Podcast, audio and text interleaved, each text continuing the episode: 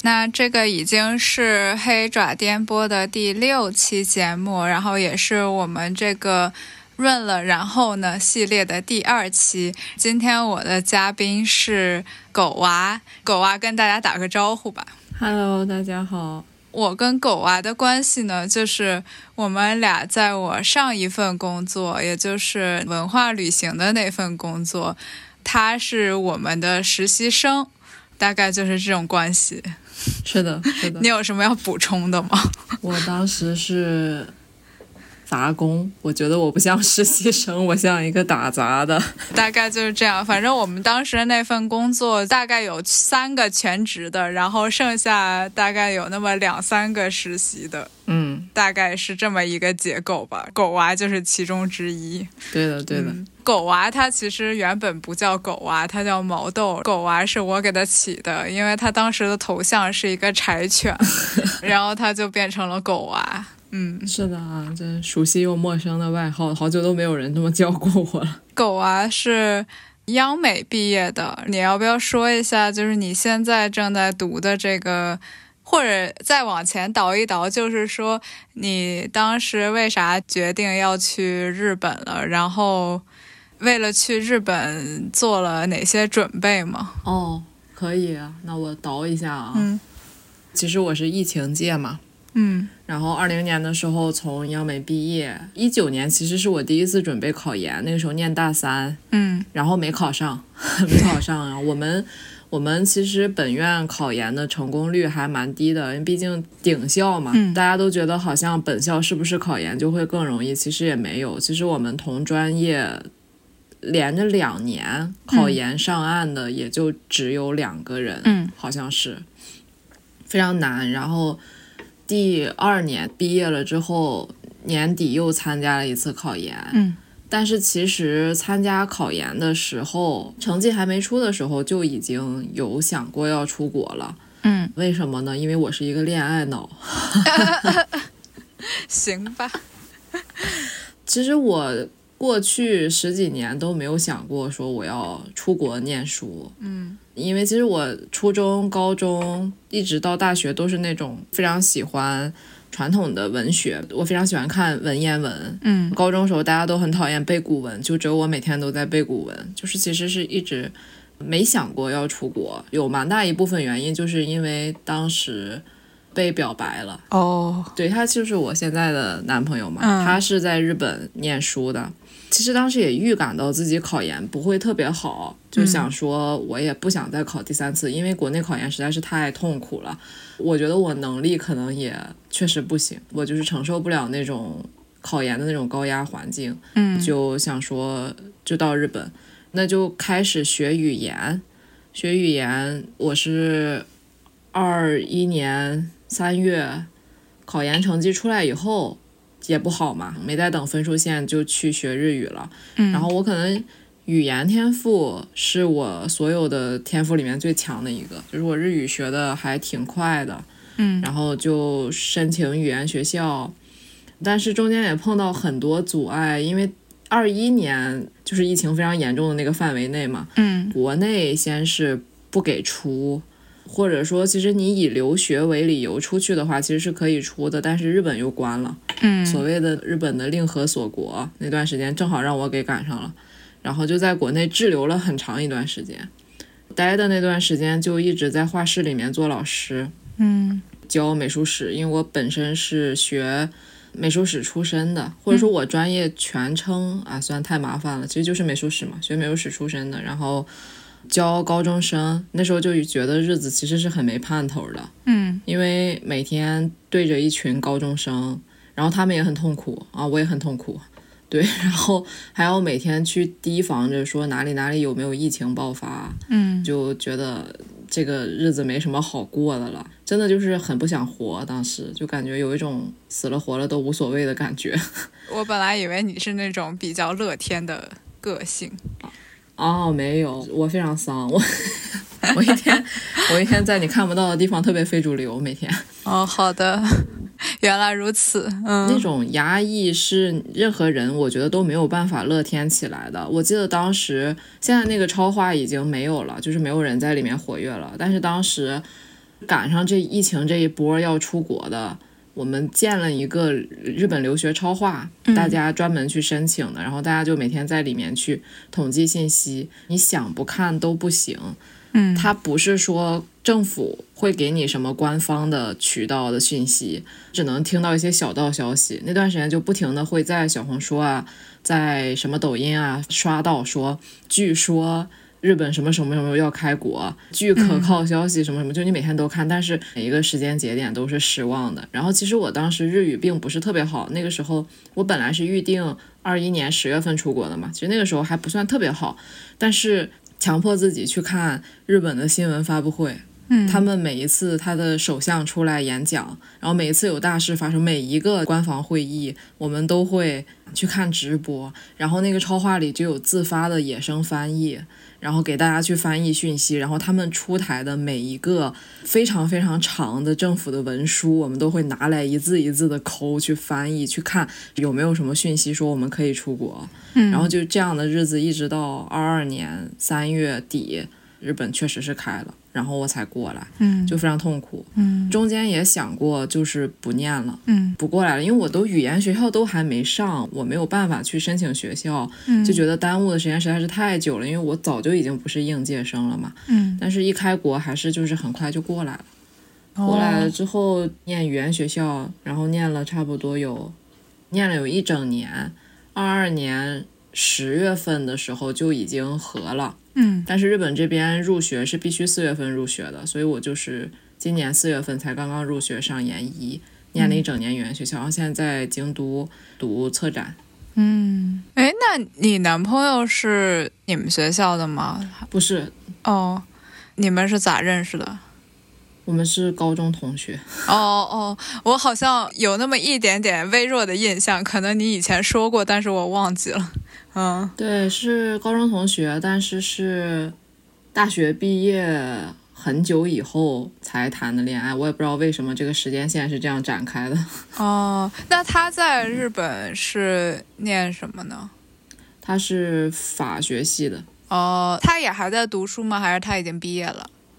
嗯，他现在是博士，哦，我记得你好像有跟我说过，你打算研究生毕业之后也再读一个博士，还是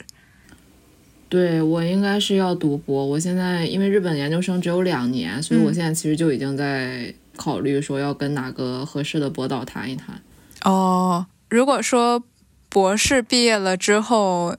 你后面是打算干啥呢？博士毕业，其实首先日本的文系博士并不是特别好毕业，嗯其实大家都不太推荐。本来不管任何一个国家，其实读博都是一个很困难的事情，然后日本文系博士又特别难毕业，嗯所以我现在还没有办法确定我需要多少年才能毕业下来。但是既然我要读博，其实就证明可能我比较想搞学术吧，嗯嗯嗯就试试看能不能在，比如说导师合作的那种文化艺术研究所啊，嗯做做工作，或者说是从助教开始干起。日本这边有有那种制度，就是你可以去做助教，嗯然后再慢慢往上走呗，嗯差不多就做这种工作。嗯。那比如说你去了日本之后，跟你想的有什么不太一样的地方吗？好像地震没那么多吧？可以。对，确实没那么多地震。然后之前大家都说日本挺压抑的，嗯可能很容易情绪上或者心理上出现问题。嗯我觉得我还好，但是我确实那个 MBTI 从 E 变成 I 了，最近。哦，我在留学的时候也是爱，我当时就是觉得哦，周围的美国人都太异了，然后我就被迫， 其实我本来没那么爱，后来我就自闭了。哈哈。对，可能是吧，就是因为自己在外面嘛，然后可能多少还是会有，但是日本没有大家说的说那么容易嗯说自闭啊或者抑郁啊之类的，这个还是看自己心态调节吧。可能是因为你跟你男朋友一起，然后你们至少互相还可以陪伴和互相支持一下。因为如果一个人过去的话，我觉得可能情绪上面会出现问题的几率会更大一点，我感觉。嗯，对，而且确实日本这个国家，我能理解为什么大家会说它相比其他的国家要更容易让人抑郁，因为它是一个岛国，嗯周围都是水，嗯然后实际上日本。它因为这种比较特殊的地理环境，就是向内的这个国民性非常强，嗯他们有他们自己的文化圈子，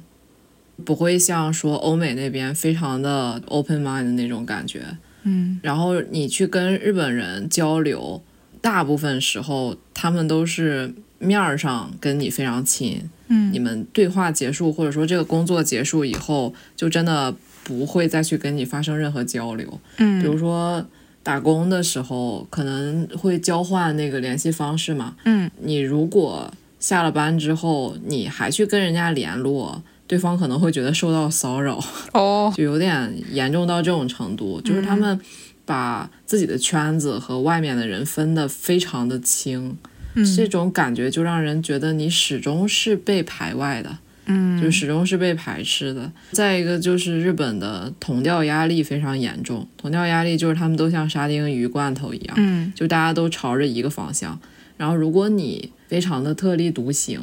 就你要么就是很极端，你就是完全不在意别人的想法，嗯比如说你在大街上裸奔，就是这种， 就基本上其实呃你也能在像歌舞伎町这些地方看到那种平成废物嘛，嗯就是每天醉醺醺的，然后也不是很在意自己的社会地位啊，各种各样怪人也有。但是大部分的日本人，尤其是他们的萨拉领嘛，就是他们的这种社畜，嗯你没有办法去做出格的事情，因为你一旦出格就会被人排斥。那你作为外国人的话，那这个事情就是更加变本加厉。嗯而且中国人实际上也是大家都是亚洲面孔嘛。嗯你其实作为中国人，你在日本社会里面，还有包括韩国人，还有包括其他就是跟日本人的这个面容比较像的这几个国家，你的压力可能会更大一些，因为你走在街上被误会为是日本人的概率要比人家欧美人高很多。嗯比如说像日本，它不是对纹身非常排斥嘛，嗯其实你在街上看到一个白人，他是有纹身非常大，可能日本人对他不会有什么意见，嗯因为一看就知道他是外国人，嗯对吧？他不了解日本文化。中国人，你或者说你韩国人，你这个面孔跟他们看起来没什么差别，然后你露一个大纹身在街上，他们可能就会在背地里暗戳戳的对你怎么怎么样，嗯因为你长得太亚洲了。所以这些因素叠在一起嗯，就可能确实是还蛮压抑的。嗯，哎，那刚才说到打工的问题，你在日本都打过哪些工啊？我之前在罗森打工来着，嗯，只打过这一份工吗？还是还有别的？我除了在罗森，这个是真正的就是所谓的 a l u b i d o 这个单词，就是这种打工，嗯其他的都是入学了之后可能给导师帮帮忙、哦这种的，有哦点像学校里面打工。嗯，那比如说罗森打工的话，会遇到什么趣事吗？我、哦天呐， 这辈子都不想再去便利店打工了，真的吗？这么可怕？也没有可怕，就是很累。嗯打工这个事情，可能是来日本。大家都会想要去体验一下，或者说觉得好像必不可少，因为我不知道是不是美国应该是，嗯，外国人想要打零工没那么容易。，对，是的，是这样。对啊，嗯好多国家都是这样，但是日本非常容易，就是你只要在入境的时候填一张申请表，然后你的在留卡就是日本的，相当于日本身份证背面就会有一个允许你打工，你就可以去，嗯然后你只要不去风俗业，嗯然后你 你就完全没有问题嘛，所以大家都会想要去体验一下。嗯尤其是在语言学校期间，你也找不到什么跟你自己的专业相符合的打工，你就只能去便利店，然后或者餐厅。嗯便利店打工的话，看运气吧。也我见过那种碰到特别好的店长的，就嗯他对你比较友好，然后这个你所在的区域可能也不排斥外国人，嗯那这样可能就会比较舒服。但是我当时待的那个地方就只能算是中间，嗯嗯，就也没有说特别好吧，也会碰到很多奇葩的客户。我当时在上夜班嘛，嗯啊，九点四十左右我都要下班了，然后有一个客户打来电话，然后跟我说，说我今天从你们店买了一份报纸，嗯那个报纸从第三十六页开始就没有了。我说哦，我说我说那您想怎么办呢？他说你说我我应该怎么办？我说那您可以就拿着那个报纸到店里来一下嘛，明天我们店长在嘛，然后那我们确认一下，如果确实是这边出了问题的话，我们可以给您退钱。没办法，只能是这样解决嘛。然后结果他说我不，我就要今天的报纸。 你要知道，便利店的报纸是晚上五点左右就会回收的，就当天报纸就没有了。我上哪里去给你印一份报纸去呢？就是这样的，这种奇葩客户。然后我之前还碰到过那种，就他很排斥外国人，嗯他过来然后要买东西，只是就是一点点没听懂，嗯他就会说为什么要招这么多外国人过来？嗯有那么多日本人就不了业，然后你你招那些外国人，然后又听不懂，然后他他又写信投诉，嗯，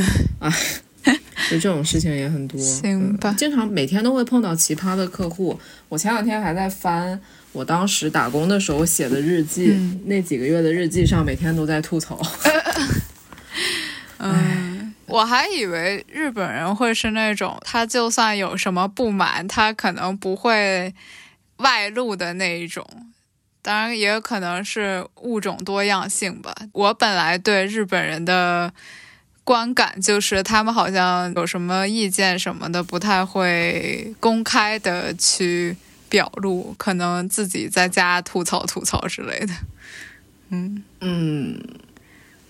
这个嘛， 这个嘛，那可能每个国家的人都会有一些比较难搞的人吧。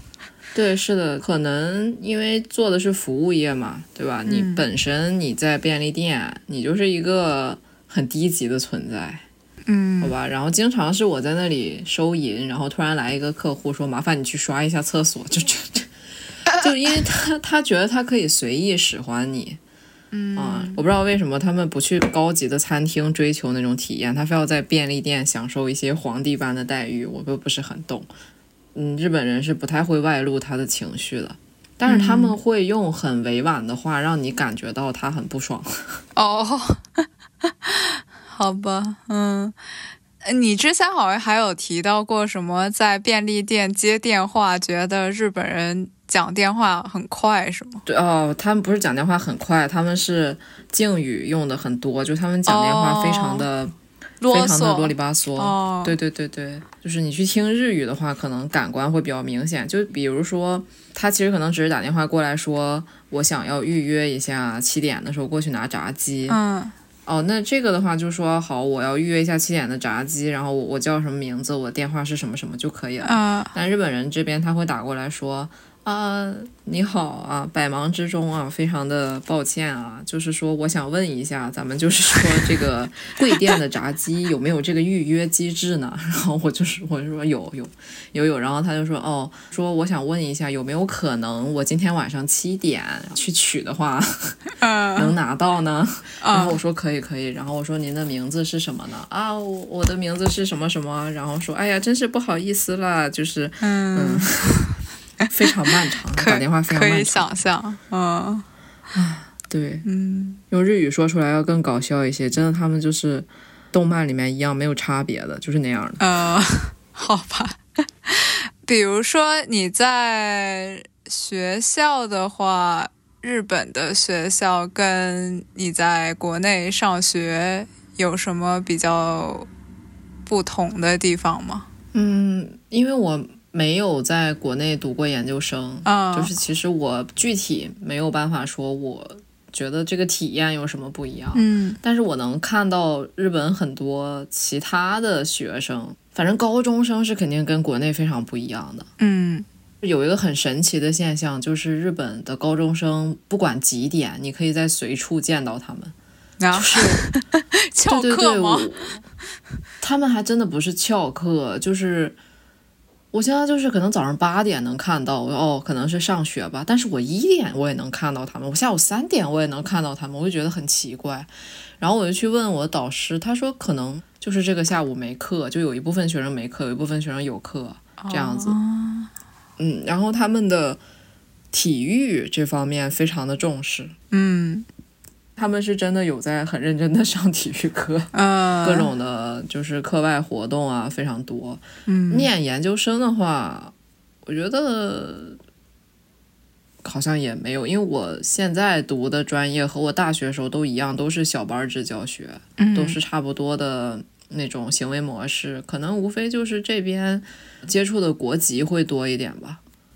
嗯就是因为会有好多各种国籍的留学生，然后可能出去参观啊之类的，也会去各个国家的主理人办的机构，可能就这点有些不同吧。其他的我觉得，嗯，没有什么太大的感受。嗯，那你上次有给我发几张你的厨艺的作品， 所以说为啥到了日本反而开始研究厨艺了？不是到日本的问题，是没有一个留学生能够逃避成为厨子的命运。 我本来以为这是一个欧美留学生才会开始研究厨艺，因为欧美的饭不太容易适应。但是日本的话，我本来以为它可以选择的食品还是比较丰富的。可能这个是我个人问题嘛，吃不太惯，就是日本饭。嗯他们一个是口味比较偏甜，嗯我是北方人嘛，就是我没有就是吃甜的这个习惯。就比如说他们的牛肉盖饭啊，就牛东这些东西，嗯都是甜口的。然后再不就是呢，非常的油，比如说天妇罗啊、炸鸡啊这些东西，蔬菜比较少，因为日本就是蔬菜非常贵。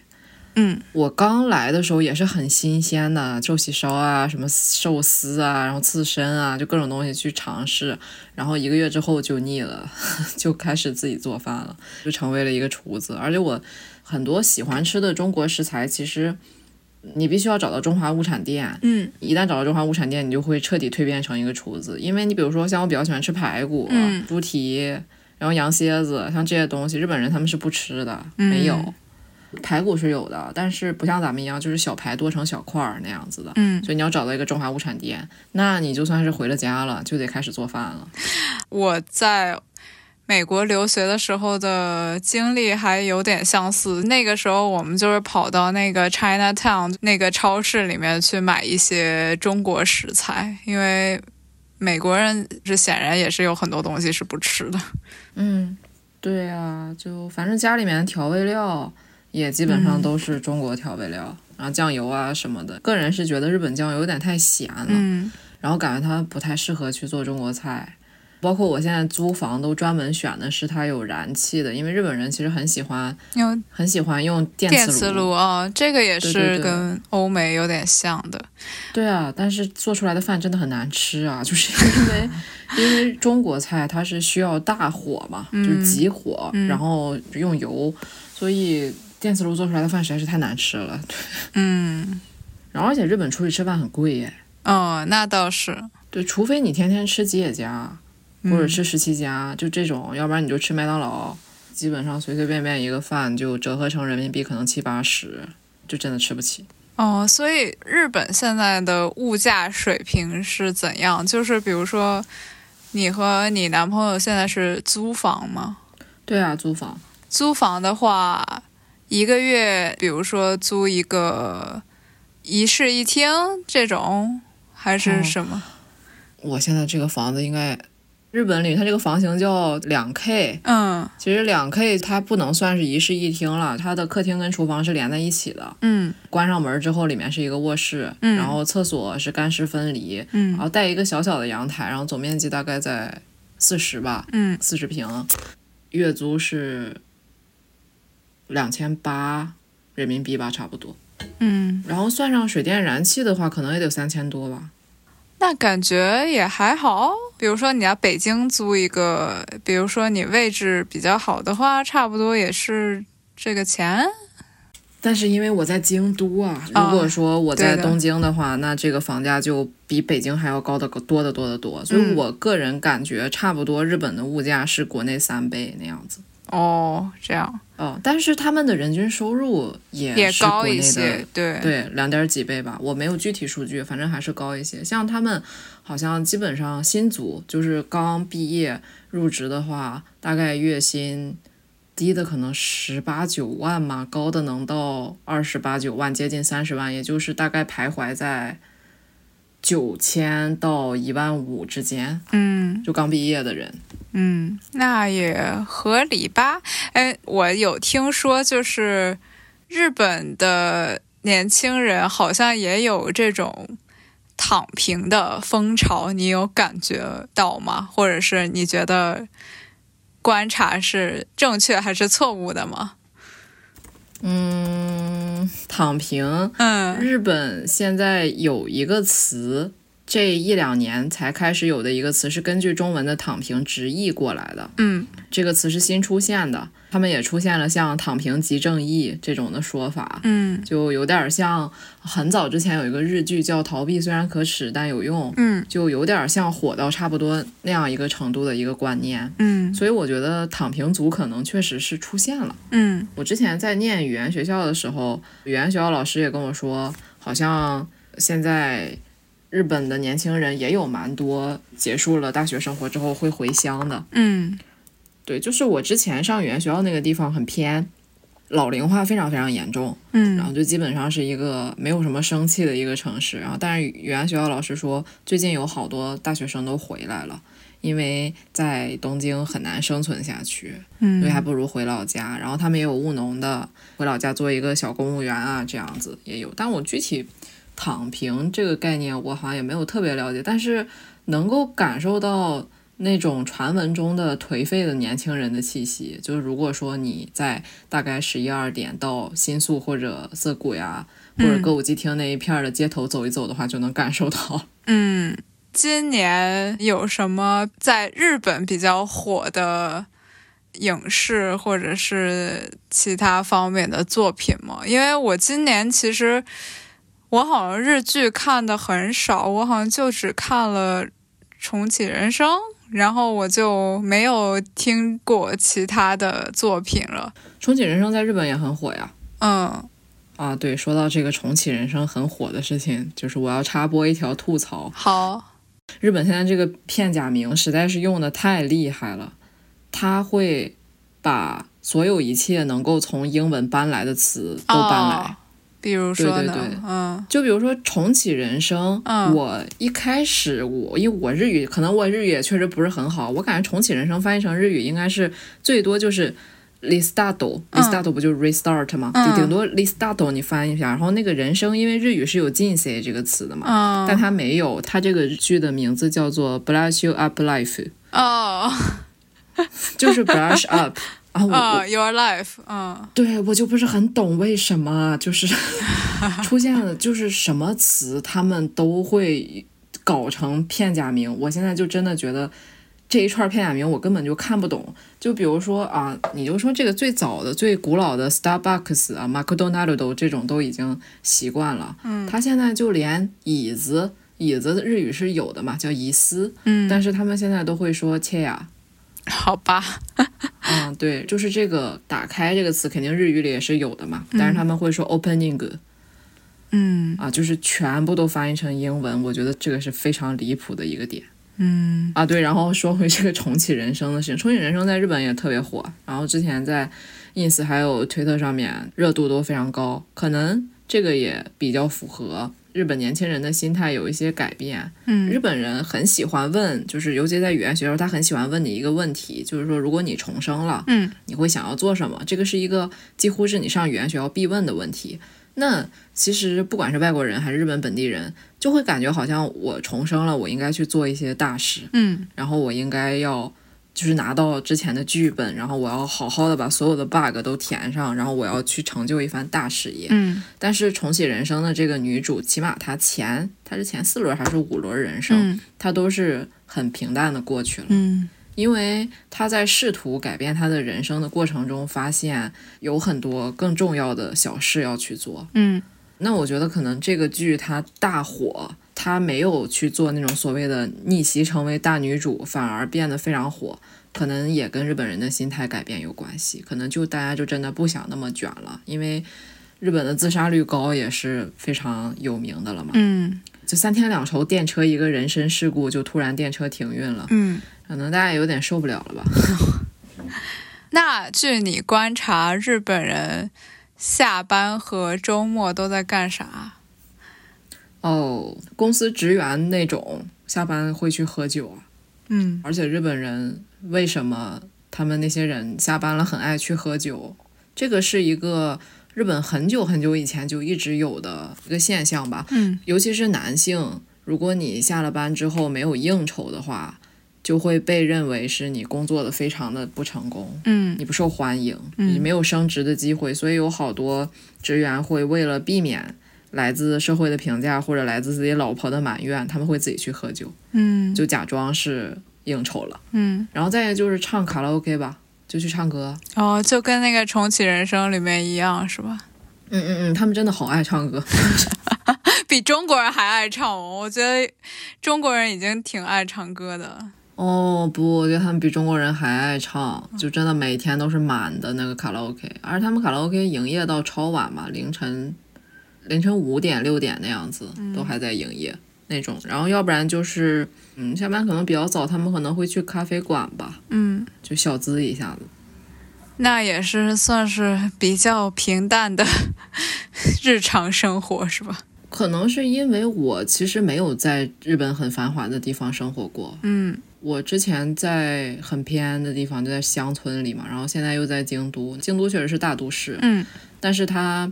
整个节奏要比东京慢很多，嗯而且京都也没有什么高楼大厦，嗯就是为了保护古建筑嘛，所以说它整个氛围就很慢。所以可能我也没有感受到什么那种快节奏感觉。不过我之前去考试的时候，确实像在什么山手线上啊，在那些很大的车站，能够看到大家都来去匆匆那种感觉。嗯，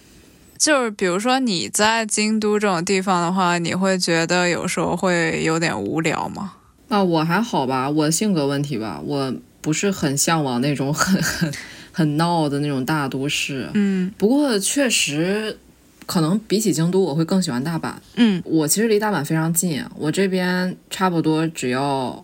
二十块人民币，四十分钟左右我就可以到大阪，嗯然后在那边玩儿。大阪的夜生活也会更加丰富一些吧。京都这边基本上晚上八点半以后结界就打开了，就没有一家店是开门的，除了便利店， 就全黑了，嗯什么都没有啊、然后除非你你要到市中心去，然后大阪那边的话会更加热闹一些。有的时候会有一点无聊，比如说想出去喝个酒啊什么的，可能要走蛮远才能找到店。嗯，我记得你跟我说你去桃太郎的故乡玩儿是吗？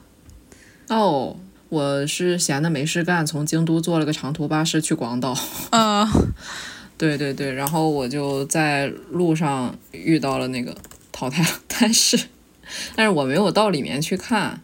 嗯桃太郎故乡是哪儿？桃太郎就是冈山嘛，就是冈山那个地方。然后那个地方除了桃太郎之外，好像也没有什么其他的东西。嗯日本好多地方都是这样的，它有一个什么代表性的点，然后除那以外就没有什么了，嗯，一个很普通的小地方。那你现在都去过哪些地方玩儿？大概的体验，或者是你觉得哪里会比较好玩儿？哦，我去过山里县，嗯就是有富士山的那个地方。嗯那那边的话，其实基本上就是以最有名的就是富士山，然后富士山边上有五个湖，嗯那五个湖它各有各的特色，像什么山中湖、河口湖这些，然后你可以在那个湖边享受很多那种轻奢的住宿嗯啊，可以在那里 barbecue 啊，然后看看富士山啊，然后看看烟花啊之类的。嗯山里就差不多是这么个地方，它的桃子非常有名，很好吃，然后红酒非常好喝。对，然后如果大家想有奇妙的体验的话，那个山梨县它吃马肉，嗯， 就是这个是日本也很特殊的，就是好像只有山梨吧，我觉得其他地方可能都没有频度那么高的去吃马肉，他们有那个拔丝溪，就是马肉刺身。嗯如果想有这个奇妙体验的话，可以去一趟山梨县。嗯就，是，但我没觉得有多么好吃啊，就很奇怪，而且我总觉得吃马很奇怪耶，就好像日本人觉得吃狗肉很奇怪一样，无法接受。嗯对，然后我去过一趟静冈。西泽冈，但是我没有在静冈内部怎么玩，我只去了热海，嗯那是因为它名声在外嘛，嗯然后就去了。热海的特点就是它每年大概五月份、六月份那块儿，它会有海上花火大会，嗯，可以在岸边，也可以去在船上，然后去看烟火，然后非常好看。然后热海的话，风特别大，嗯，就是一个你下去了就会被吹跑的一个地方。如果说大家对像热海啊、像静冈这种就是海滨城市非常感兴趣的话，我其实不太建议在六月底或者七月初这个时候去，因为那个时候是日本的梅雨季，嗯喜多看那边非常容易发生泥石流。嗯去年还是前年就有一次非常大型的泥石流，然后死了好多人，然后导致他们的经济整个都崩盘了。所以说这个季节的话，就避开像这种西多卡这种地方就好了。然后我还去过广岛，嗯广岛常住广岛，我经常跑到广岛去玩儿。那广岛的话，那你一说广岛，就是原弹爆炸。对啊，然后你肯定先想到这个嘛，然后去那边可以看看他们的原爆遗址，嗯广岛的县立美术馆做的也还挺不错的。广岛的好处就是，知道它为什么叫广岛，就是因为它周围有很多岛，嗯然后像什么兔子岛啊，就是那个岛上有很多兔子，嗯宫岛，宫岛就是你可以看到那个大鸟居，就是那个在海上的那个鸟居，嗯然后非常非常大，然后你可以坐船，坐船开过去，然后那个岛上有路，就是不只是奈良有路啊，宫岛也有路，宫岛的路要比奈良的路脾气好很多，嗯因为他们没有被惯坏，奈良的路已经被惯坏了，就是它会追着你屁股咬，但是宫岛的路不会，他们脾气非常好，可以去那边看一看。嗯，因为广岛的特产是牡蛎嘛，嗯是牡蛎，然后你去那边可以吃到很多和牡蛎有关系的料理，但有一些我觉得就是莫名其妙啊，比如说什么牡蛎团子啊，什么牡蛎汉堡啦这 种这种东西就啊、是可以，但但喜是欢的话可没以必要。对对对，完全没必要。对，然后我还去过哪？我前段时间去青森，嗯嗯、青森的话相当于中国的东北地区吧，嗯，就是不管是他们的地貌、气候还是民风，都非常像东北地区。嗯就是大家都说大阪是最像东北的，大家可能比较豪爽，嗯那个口音也比较重。我反而觉得好像青森要更像一些，因为去到青森你就看到很多农田，就有点像东北那种黑土地那种感觉。嗯然后他们每年也下雪非常多，就跟哈尔滨那边差不多。到冬天，冬天去青森，你还可以顺便去一趟北海道，因为他们是连着的嘛。嗯对，但是小心大雪封山就可以了，就是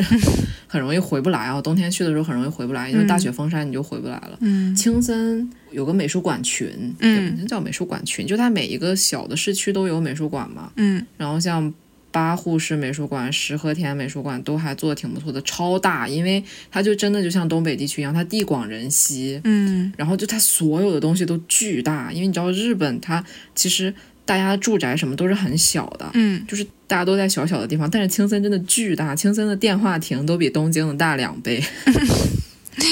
就我真有震惊到。对，嗯青森去了一趟，然后我还去过哪儿？我还去过再就东京嘛，我在东京转悠好几圈儿。嗯像什么东京塔了、浅草寺了，这些都是老牌景点了，还是挺值得去的啊。但是现在旅游放开了，都很挤啊，就做好准备就行了。嗯，迪士尼也去了，我觉得迪士尼海洋要比迪士尼陆上要好玩一些，嗯嗯，我还挺推荐的。然后其他的我没怎么出去旅游啊，京都我也才刚来几个月，我也没有怎么样出去旅游过。你没有想要考个什么驾照之类的吗？虽然日本是右舵吧，哦，我要考的呀，我这次暑假完了回来就要准备考驾照。哦，就是你回国然后再回去之后就打算考是吗？对，因为我没有国内的驾照，没有办法换。这边插播一下，就是如果有同学就是可能你比较想时间长一点在日本，我建议你还是在国内把驾照考出来。嗯因为你在国内把驾照考出来之后，可以拿过来直接换。就虽然它换你也要考试，嗯但是它很便宜，嗯就是你多考几次，你也还是蛮划算的。但是如果你在日本直接从头学的话，就好贵，嗯大概差不多人民币一万多那样子。哦，虽然中国是左边开，然后日本是右边开，但是你还是可以换，就是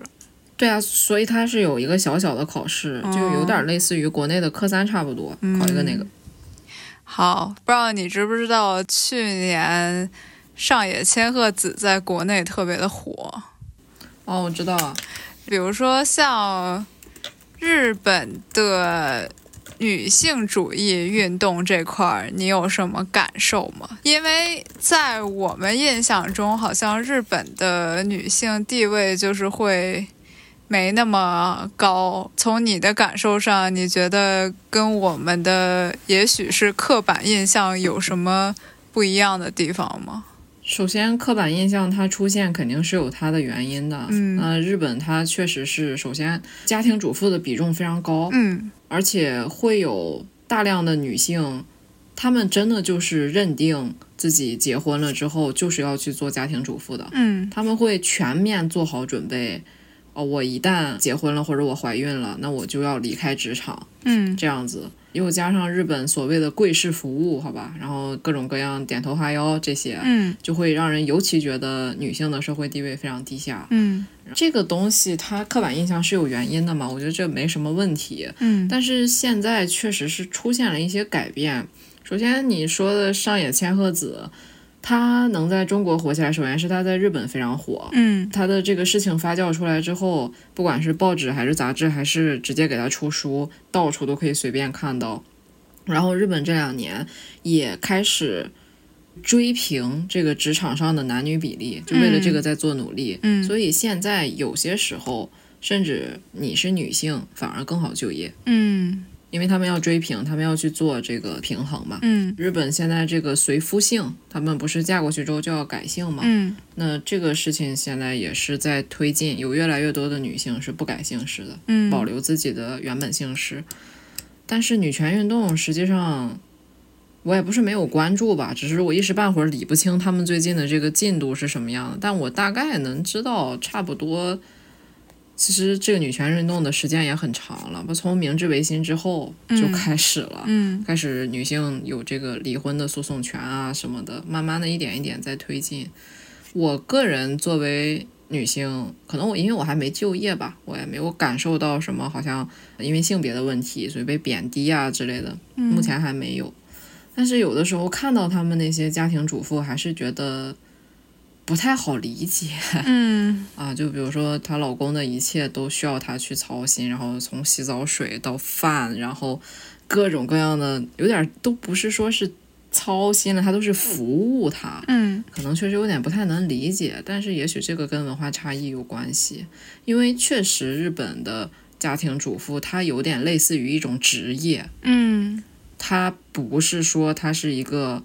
无条件的只付出，然后慢慢变成一个黄脸婆。嗯他确实是拿这个男人的工资，嗯，然后在他不需要操持家务的时候，其实他们是有时间去喝咖啡啊、保养啊、做头发、做美甲这种的。就是我之前跟语言学校老师沟通，嗯他说，只有刚才我说的那样的女性才能算得上是家庭主妇，而且他们日语这个词不叫家庭主，它叫森蒙，森蒙就是专职的意思。也就嗯是说，她只有拿到足够让她精致生活的这个钱，然后她去雇这个家，这样才能算是真正他们所谓的家庭主妇。其他的就都不太能用这个词。就大家刻板印象觉得啊，社会地位非常低下，然后又黄脸婆，然后天天带孩子那种的话，其实不是日本人心里面的家庭 主妇。行吧，那还家庭主妇失格了，这个那难道对对对不是因为她老公不行吗？这对对啊，我的意思就是，对对就是因为她老公不行，对因为她老公不行，然后没有给她所谓的这个专职主妇应该有的这种生活条件，所以说她实际上就是大冤种。哎，而且有一些特殊行业的所谓家庭主妇真的是非常辛苦，就比如说什么歌舞伎，还是就反正那个哦哦，你是不是前段时间看了歌舞伎那个那个演员的事情？ 对，好像是，就是说嗯他们这种成为他的老婆的话，就是会整个非常累，然后要起得特别特别早，然后怎么着，然后一天的行程就是特别特别满，感觉是二十四乘七无休的那种工作，感觉，嗯嗯嗯，嗯 就有点像全职经纪人，然后还要去给人家提供情绪价值，就非常的惨啊，我感觉啊，真的折磨。真的，啊而且我挺不能理解他们日本这边经常是，尤其是像男演员出轨了之后，他老婆出来道歉，嗯，确实，嗯对啊，我就觉得啊，我觉得为什么呢？但是我日常生活中接触到的，比如说老师啊，然后我接触到的像我学策展嘛，策展人啊，这些女性，她们都非常独立，然后生活的，起码我看到的是她们生活的非常独立，然后非常有自己的追求的，所以我可能没有那么深的感触吧。但我估计我之后也难免会接触到真正的刻板印象的那种家庭主妇，到时候再看看。嗯，哎，那你们专业的话，男女比例大概是多少嘞？我们专业现在一二年级加起来一共九个人嘛，嗯然后三个男的，六个女的。哦，那其实还是一个普遍现象嘛，就是这个专业女生会比较多一点。是呀，是一个普遍现象，整个艺术类好像都是这样的吧？嗯，大概有两个事情我比较好奇，就是在日本大家的看法是怎么样的？一个是嗯，最近那个广末凉子出轨的事件，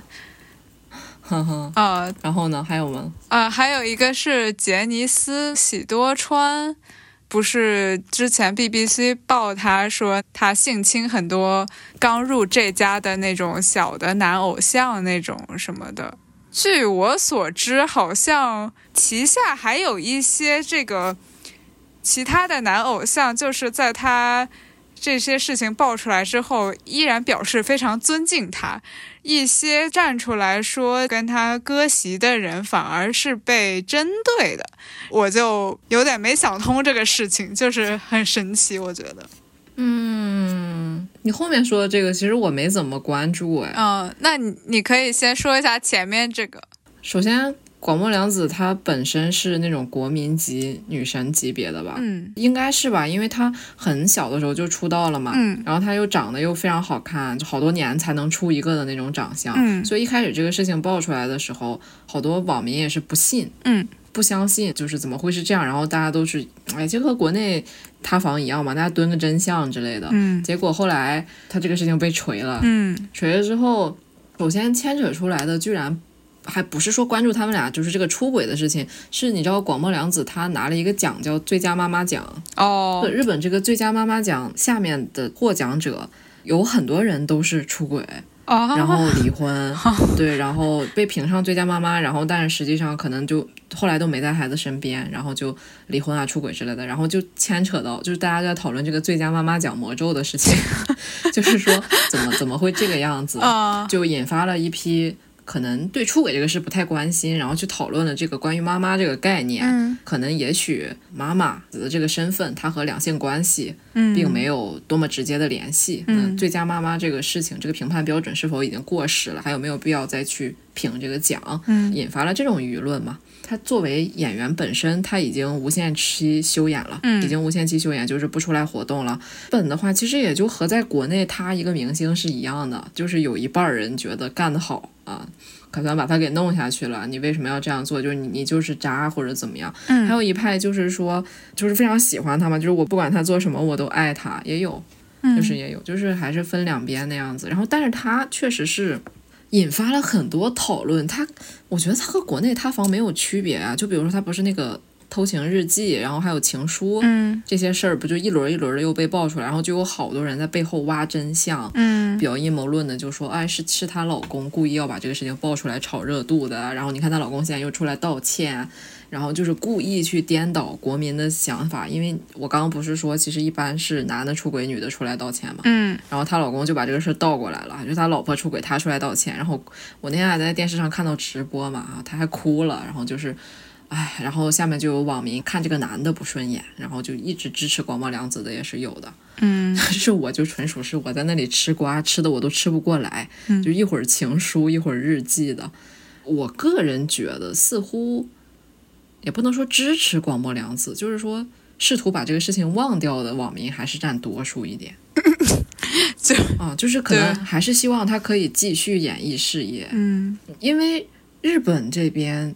不管是歌手还是演员，极少有那种因为出轨啊就全毁了的。嗯，对，就很难完全被封杀。对对对，他还会再出来、嗯，比如说那个东出昌大呀什么之类的。啊！对对对，是的，嗯，他就只是形象受损而已。但是你想，他其实也不会像在国内那样说他塌了，然后他所有的影视作品就都看不到了，对对对，啊就不嗯会啊，他完全不会，所以反而他最近他的影视作品的热度就是急剧 上升，好多人都翻出来重新去看嘛。然后你刚刚说那个喜多川、嗯呃性侵问题，嗯各大媒体都在报，但我感觉这个事儿好像还没有一个结论，他的这个位置可能有点太高了。嗯刚翻到一个昨天的报道，还是说有在调查什么的，只是说有设置说这样的事情叫做再发防止特别 team，、嗯有预备队，然后就是就可能就是私下里去做各种调查，然后去约谈，就不要再发生这样的丑闻嘛。嗯有道歉，然后有谢罪，其他的就还没有说出一个特别怎么样的定论。嗯，反正挺神奇的。好像最近喜多川钦定的所谓接班人，就龙泽秀明，也不是最近吧，就是前几个月也出来。等于出走了嘛，然后开了一家新公司，然后好像最近收了一些从杰尼斯退社的艺人，对，嗯，就这个事儿，好像网上也有人在分析啊，说嗯是不是早就知道这个要被爆出来， 然后呃，可能还是反正派系斗争吧，他们公司。嗯嗯，不知道最后会怎么样，但他位置太高了，嗯啊我不知道最后会出一个什么样的结果。我觉得，因为他已经去世了，所以你就算调查出来，好像也不能怎么样吧，他也没有办法再负法律责任了。对啊，他又不会活过 来。对呀、然后他只能大对啊家谴责谴责就完了。嗯，但是谴责的声音还是很什么的，就是没有说那种感觉他脑子有问题的那种评论，就还是谴责的声音比较多。但是反正就是感觉，我不知道日本人那种对于长辈还有前辈的这种根深蒂固的尊敬，就是即使说他后来发现这个人是一个人渣，然后就感觉好像还是很难改变。他在他们心中的地位，反正就是嗯很拧巴。我觉得有的时候，嗯，是的，就是他们的阶层意识非常强，你嗯，是这个意思吗？可能是吧。比如说“前辈”这个词，嗯，就是一个重量级非常高的词。不管怎么样，我是你前辈，或者我曾经指导过你，我曾经怎么怎么样，那我的地位就一直都在那里，是那样的。确实是日本是有这种社会现象的。像我觉得这个玩意儿，它也是一个比较容易藏污纳垢的玩意儿，就是感觉，嗯，是会有这种情况。比如说有人想要润去日本的话，比如说像你这样的话，假设你博士毕业了之后，你是可以拿到日本的永居的吗？我其实来日本时间并不是很长，我都还不能算是润， 哦，就就是是 我只是现在目前是在日本，然后可能决定要待的时间比较长，嗯而且我其实规划也不能说我现在读研一就完全规划好嘛，嗯就可能决定要待的时间会比较长罢了。呃，能不能拿永居这个事情，就是日本的永居它是有那种各种分类的，嗯然后一般情况下，如果你是念书的话，那可能大家就去去拿那个高度人才，嗯高度人才就是它有各种加分制度，你比如说你好像是。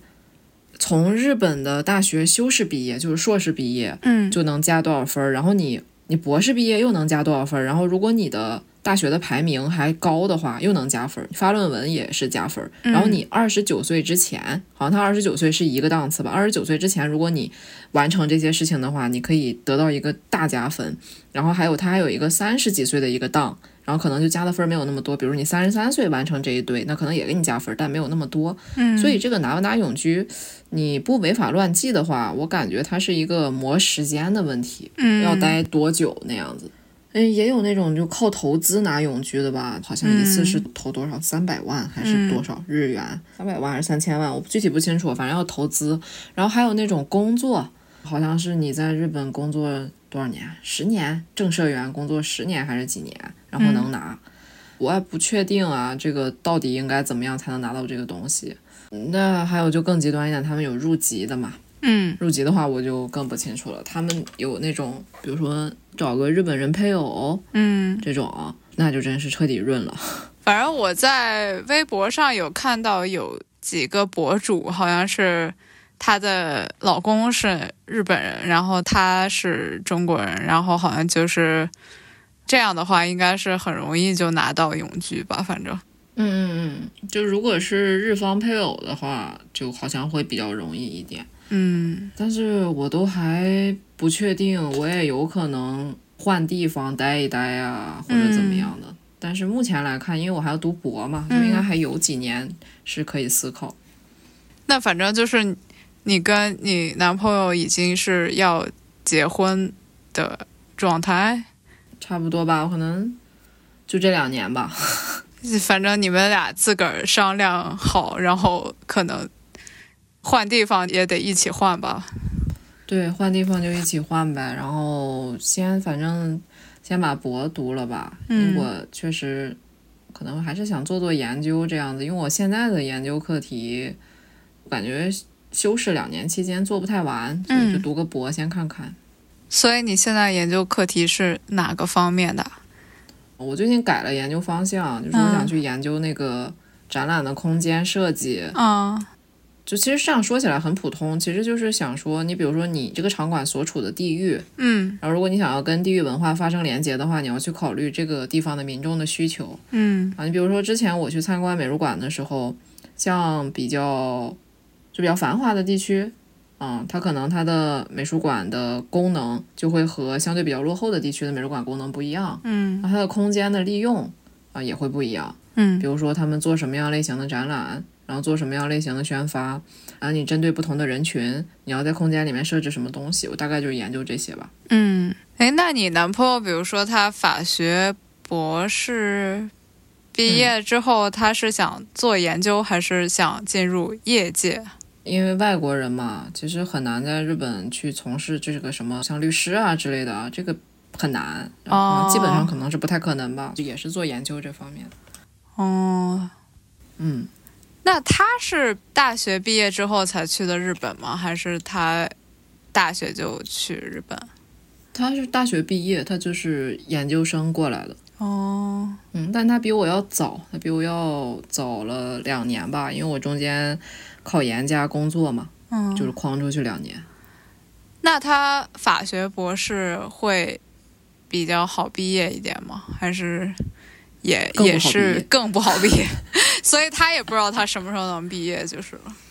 对呀、但是你想，你既然决定了要读博，这个事情是你没法逃避的呀。啊，嗯嗯，但他还好啦，因为一直无缝衔接，所以就现在年龄也不大嘛。嗯，反正我是不可能在，当然我也没有要去日本了。反正我觉得我二十九岁， 就我现在已经快三十了，